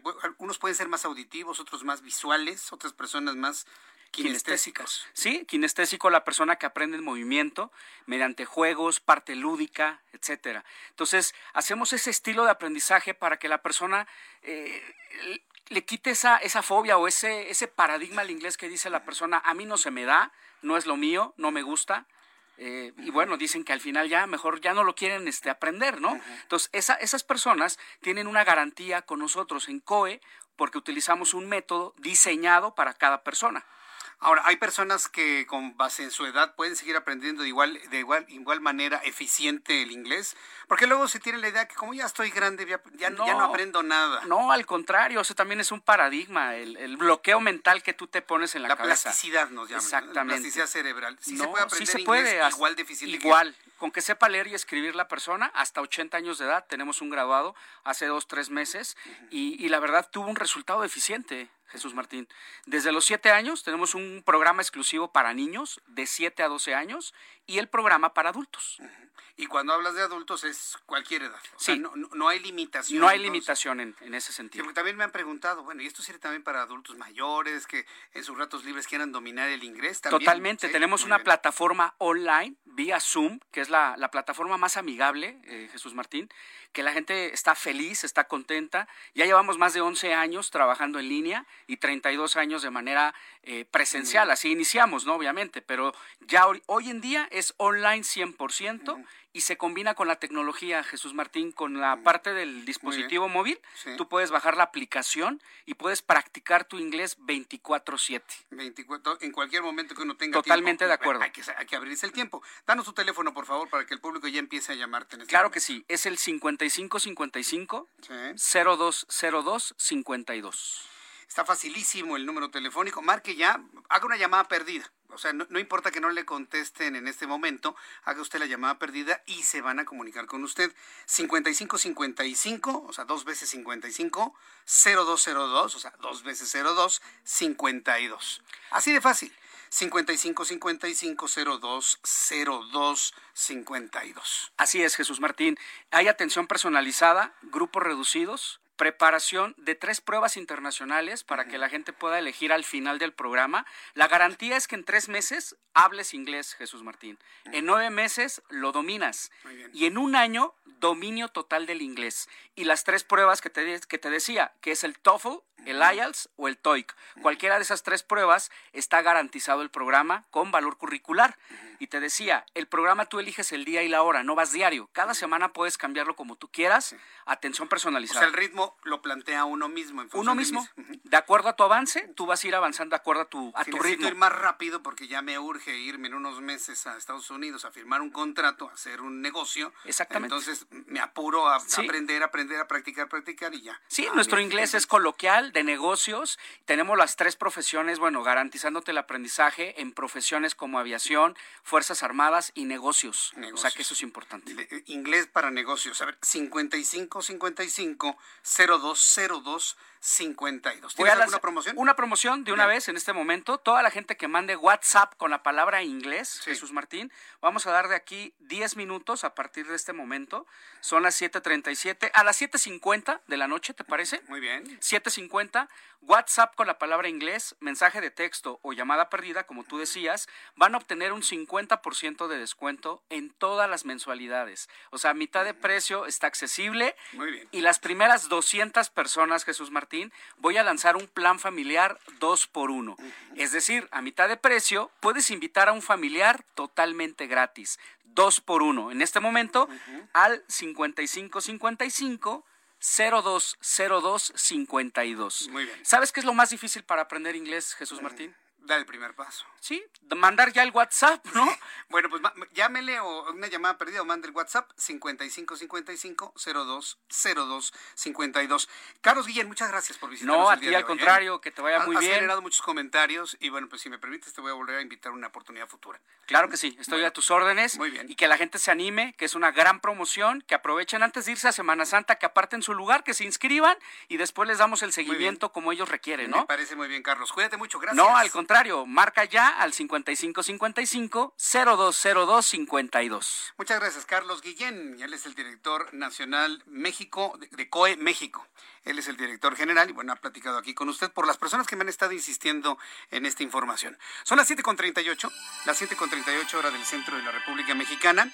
Eh, nada más quiero informarle que al participar en la inauguración del Foro Generación Igualdad, el secretario general de la ONU, Antonio Guterres, reconoció que a pesar de los avances en materia de igualdad de género, ahora que estamos hablando y que hoy ha sido un día muy importante en cuanto al tema de la igualdad de género con lo ocurrido allá en Tulum, esta mantiene como una cuestión de poder y advirtió que están volviendo leyes regresivas, lo que se suma a un incremento alarmante en la violencia contra las mujeres.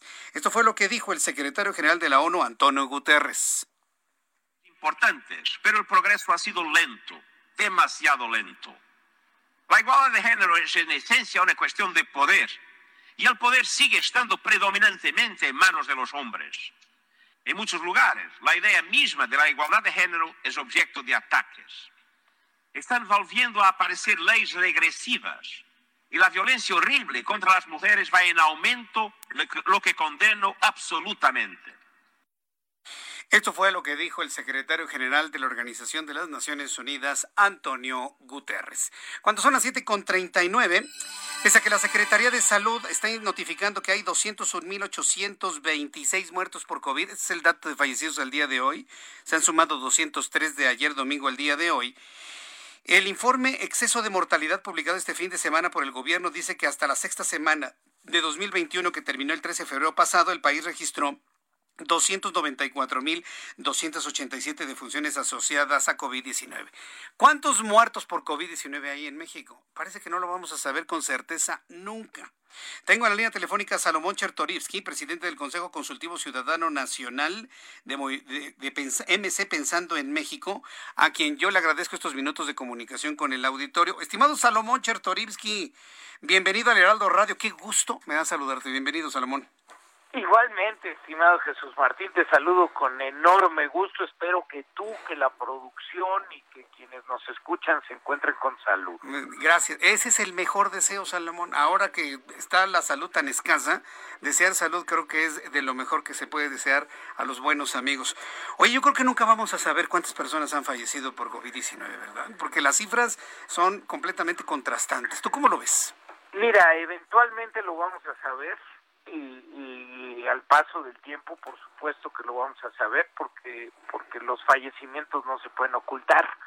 Y, sin embargo, lo que es una realidad, lo que hoy sabemos, lo que no tiene ninguna duda es que al día de hoy son cerca de medio millón de mexicanas y mexicanos que han fallecido de causa directa o indirecta de COVID y muchas, muchísimas de estas muertes, Jesús Martín, han sido por la incompetencia del gobierno, por la falta de capacidades para hacer una gestión adecuada de la pandemia a más de un año de ella.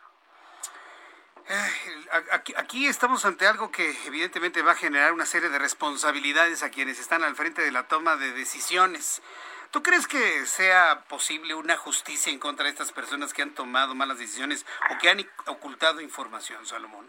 Pues tendría que ser, y, yo te diría, Jesús Martín, tiene que haber dos cosas. Este, lo primero y lo más importante en este momento es todavía hay asuntos muy importantes para reajustar o ajustar la estrategia porque todavía se pueden salvar vidas.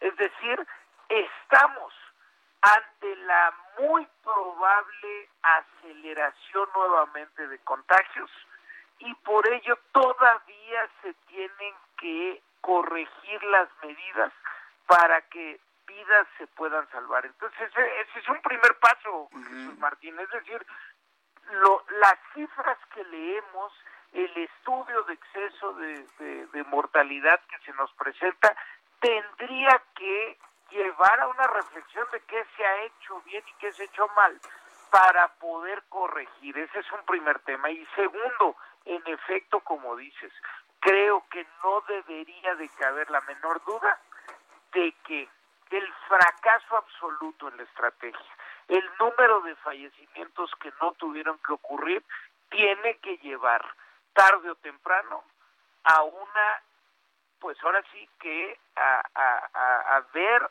a, investigar, a indagar eh, a los responsables, a hacer una verdadera, eh, eh, pues ahora sí que rendición de cuentas en nuestro país, no los merecemos como México, se lo merecen los deudos de cerca de medio millón de mexicanas y mexicanos, Jesús Martín.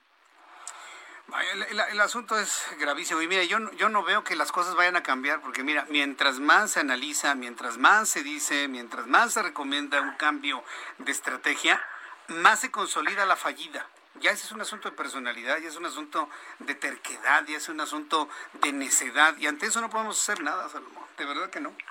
Pues, pues no, no nos podemos callar, Jesús Martín, hay, hay cosas tan obvias y, y que han sido tan necias por parte del gobierno que las tenemos que seguir diciendo. Mira, déjame, te digo una, este, la utilización del cubreboca de manera obligatoria, obligatoria, con todas sus letras, mandatada por el Estado mexicano en todos los lugares públicos cerrados.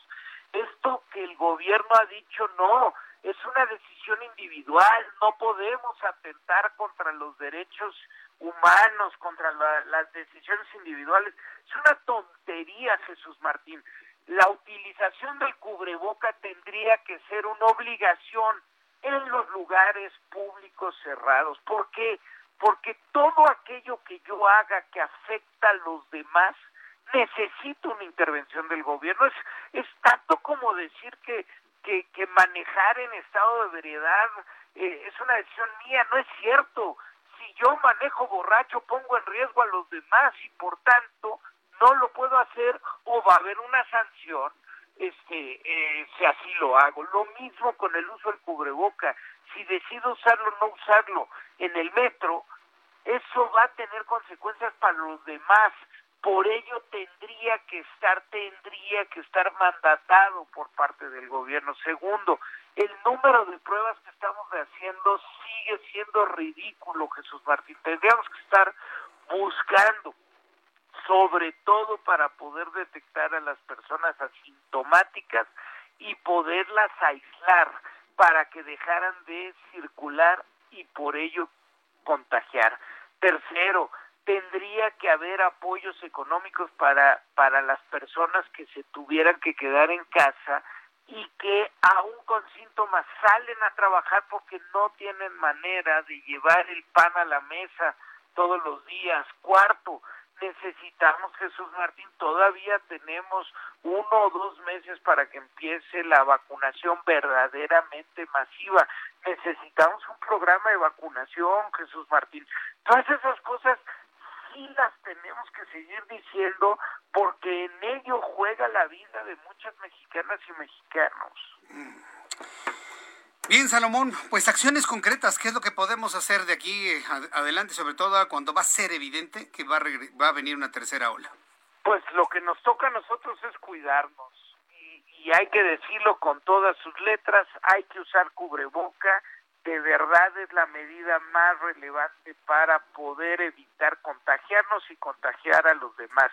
Higiene de manos, sana distancia y no bajar la guardia. Viene, digo, estamos en, ya entrando en la Semana Santa, Jesús Martín. No nos descuidemos. Una gran parte de los contagios se da en los núcleos familiares, en los núcleos de amistades donde nos sentimos en confianza, donde sentimos que podemos bajar la guardia porque conocemos a todos, pero pues si nos juntamos con 10 de nuestra familia, pues entre esos 10 hubo otro que se juntó con otros 10 donde también se sintió seguro y en esos 10 hubo otro que también se juntó con otros y se sintió seguro y así son las cadenas de transmisión. Tratemos de evitar que esta Semana Santa lo que nos traiga como consecuencia es una nueva cadena de contagio. Bueno, pues eh, Salomón Chertorizi, muchas gracias por tu comentario, tu análisis. Nos mantenemos al pendiente y nos volveremos a saludar en una oportunidad futura. Muchas gracias, Salomón. El agradecido soy yo a cuidarnos todos, que haya mucha salud, Jesús Martín. Muchas gracias, Salomón Chertorivsky, con eh, este análisis. Bueno, ahora él en su, en su posición de presidente del Consejo Consultivo Ciudadano Nacional pensando en México. Son las 7.48, las 7.48 horas del centro de la República Mexicana. Qué gusto me da saludar a Gerardo Rodríguez, experto en materia de seguridad, columnista del Heraldo de México. Mi querido Gerardo, me da gusto saludarte, bienvenido, muy buenas noches. Muy buenas noches, Jesús Martín. Eh, el día de hoy eh, preparé para la columna del Heraldo de México eh, el mapa de riesgo político para este 2021 que como podrás imaginarte está íntimamente relacionado con las elecciones intermedias, si me lo permites. Sí, adelante, te, escuchamos. Sí, mira, eh, se vislumbran al menos eh, siete riesgos políticos para este 2021.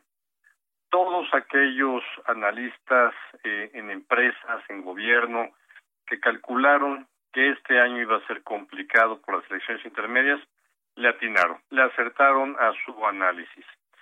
Empecemos con el tema de lavado de dinero. El Banco de México, desde hace más de, de 18 años, ha podido eh, comprobar que hay flujos de dinero en efectivo muy altos, atípicos durante eh, campañas electorales, ¿no? Esto se dedica para pago de promocionales, publicidad, pago de de equipos de campaña eh, que operan en tierra y por supuesto también hay que decirlo compra del voto. La UIF lanzó una guía para prevenir estos delitos durante el proceso electoral, entonces es probable que durante y después del proceso electoral podamos conocer eh, casos vinculados con operaciones con recursos de procedencia ilícita. Segundo, delincuencia organizada, Jesús Martín estados como Baja California, Chihuahua, Guanajuato, Guerrero, Jalisco, Michoacán, Morelos, Puebla, Sonora, Tamaulipas y Veracruz están ya en alerta naranja, por parte de las autoridades federales y locales por la probabilidad de que quieran intervenir en el proceso electoral, financiando alguna campaña o participando en alguna actividad violenta en contra de candidatos, sus familiares o equipos de campaña. Violencia política, Jesús Martín. Llevan más de 60 políticos que han sido asesinados en este proceso electoral 2020-2021. Los estados con mayor número de asesinatos de políticos lo encabeza por mucho Veracruz con 12 políticos asesinados. Le sigue Guerrero con 7, Oaxaca 7, Estado de México 4, Guanajuato 4, Jalisco 4 y Baja California 3. Todos estos datos provienen de el informe de violencia política de nuestros colegas y amigos del Heraldo, eh, ETELEC, ¿no? la consultora que hace este informe desde hace varios años. Violencia postelectoral, eh, Jesús Martín, Guerrero y Michoacán son los estados que están verdaderamente en semáforo, ya no rojo, seguramente magenta, ya, eh, porque dos de los candidatos de Morena están eh, siendo bajados de la contienda electoral por irregularidades previas al proceso electoral, por no haber comprobado gastos de precampaña. Sin embargo, Jesús Martín, Chiapas, Guerrero, Oaxaca, Jalisco, Puebla y Veracruz se prevé violencia postelectoral por alcaldías, por cambio en la correlación de fuerzas. Termino con tres últimos puntos. Violencia durante la jornada electoral. Aquí, Jesús Martín, el impacto y la probabilidad es media de que suceda. Normalmente tenemos muy buenas jornadas electorales pacíficas. Eh, aquí se va a estrenar la Guardia Nacional porque va a ser la primera ocasión en donde las autoridades civiles, los presidentes de casilla o autoridades locales soliciten el apoyo para prevenir algún tipo de incidente o, por ejemplo, para proteger carreteras, centros de votación o apoyo para el traslado de paquetes electorales. Termino, eh, la gobernabilidad.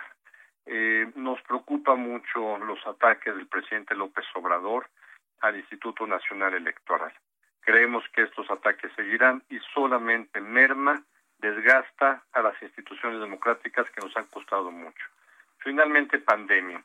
Eh, una tercera ola, como bien lo señalaba eh, Salomón Chertorivsky, eh, puede reducir la participación de los electores. Pero esto a quien más le va a afectar es normalmente a la oposición, ¿no? Eh, normalmente una baja eh, participación electoral le pega sobre todo al Partido Acción Nacional desde hace 20 años. Jesús Martín. Bien, pues eh, te estaremos leyendo en la edición digital hoy del Heraldo de México. Yo te agradezco mucho, mi querido Gerardo, como todos los lunes, tu participación aquí en el Heraldo Radio. Te envío un fuerte abrazo. Que muchas gracias. Gracias. Un abrazo. Que te vaya muy bien. Hasta luego. Son las 7.54, ya casi nos vamos. En este minuto le doy a conocer números de COVID. Le doy a conocer números de COVID-19. En este momento, bueno, pues informarle que al día de hoy se han sumado 1.292 enfermos de COVID-19 contagiados para dar un total de 2.227.842 personas transmitidas con el virus. Número de fallecidos 203 para dar un total de 201.826 personas muertas, mexicanos muertos de COVID-19. Índice de letalidad 9.06. Sigue subiendo el índice de letalidad por COVID-19, 9.06%. Con esta información terminamos, le agradezco mucho su atención. El día de mañana a las 2 por el 10 en el canal 10 de su televisión a las 2 de la tarde las noticias con Jesús Martín Mendoza. En la radio 6 de la tarde 98.5 de FM la capital del país. A nombre de este gran equipo de profesionales de la información, me despido deseándole buenas noches. Hasta mañana. Esto fue las noticias de la tarde con Jesús Martín Mendoza. Heraldo Radio. La HCL se comparte, se ve y ahora también se escucha. Even on a budget, quality is non-negotiable. That's why Quince is the place to score high-end essentials at 50 to 80% less than similar brands. Get your hands on buttery soft cashmere sweaters from just 60 bucks, Italian leather jackets, and so much more. And the best part about Quince, they exclusively partner with factories committed to safe, ethical, and responsible manufacturing. Elevate your style without the elevated price tag with Quince. Go to quince.com slash upgrade for free shipping and 365-day returns.